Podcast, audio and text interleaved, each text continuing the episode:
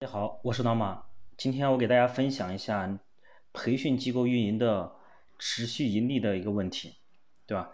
大家一想到盈利，都想到哎呀，那多多挣钱，多来利润就挣钱了。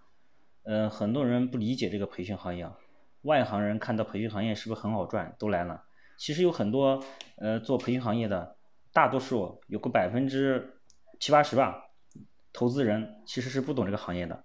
为什么要投这个行业啊？就因为看见现金流好啊，因为咱们的钱，培训行业收的钱全是预售款，所以这个行业很多人就喜欢，因为现金流好嘛。但是他们不知道这其中的一些现金流的问题，对吧？一些外行，所以这个教育行业作为一个传统服务业，跟其他行业最大的不同在于，就是进入的人其实必须抱有教育初心和情怀的，才算是具备了入行的基础。而如果要想长远把它当做一个事业来经营的话，还需要融合进。呃，一些强烈的商业理想，对吧？我们不能光是说我们有情怀，对吧？还是要生活，还是要挣钱的嘛。啊，我们在做教育的情况，在教育的前提下，顺便是挣到钱，对啊？是这个理念，不是说我们过来是专门来做挣钱的。专门挣钱的话，你这个行业是做不钱的。对于每位进入教育行业的人来讲，是不都是不可能面对的？嗯，而且我们也遇到很多。一些朋友、客户啊，或者问到我做做咨询的，有不少企业会试图将教育和商业对立起来，或者直接把教育和商业当做是前因后果。比如做好了教学，必然就能招到很多学生，招到了很多学生，机构经营就必然有利润啊。就是这种观念，令许多企业进入了一种致命的死循环的问题上，对吧？所以，作为长期致力于中国教育行业的从业者来讲啊。一一直都是精细化数据管理运营的逻辑实操向更多人普及。就我们以前就做的是精细化数据管理，以便整个行业及其所有机构都能进入良性的运营状态，最终让企业挣到钱，对吧？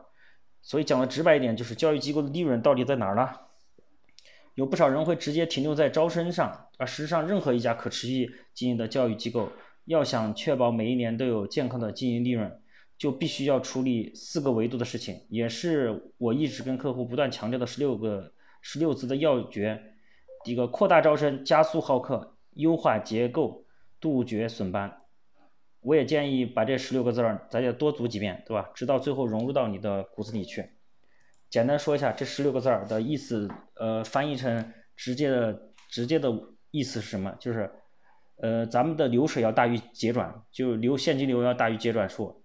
结转所有上完课的课销其实就是结转减成本，其实就是我们的利润。我们不能拿营收减成本啊。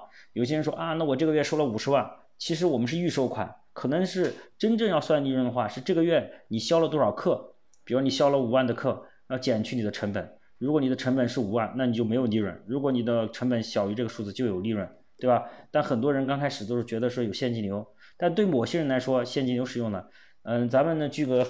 咱们这个行业的一个反例吧，啊，就是聚智堂，大家都知道，他们就是把这个现金流拿来搞别的事儿了啊，去拿来投资搞别的事儿，最后现金流断了，最后导致最后崩盘啊。你看现聚智堂这种校区，一个月在西安的小寨的一个校一个月，大家都不理解，一个月能做到五六百万，聚智堂一个校区能做到五六百万，一年就是一个亿。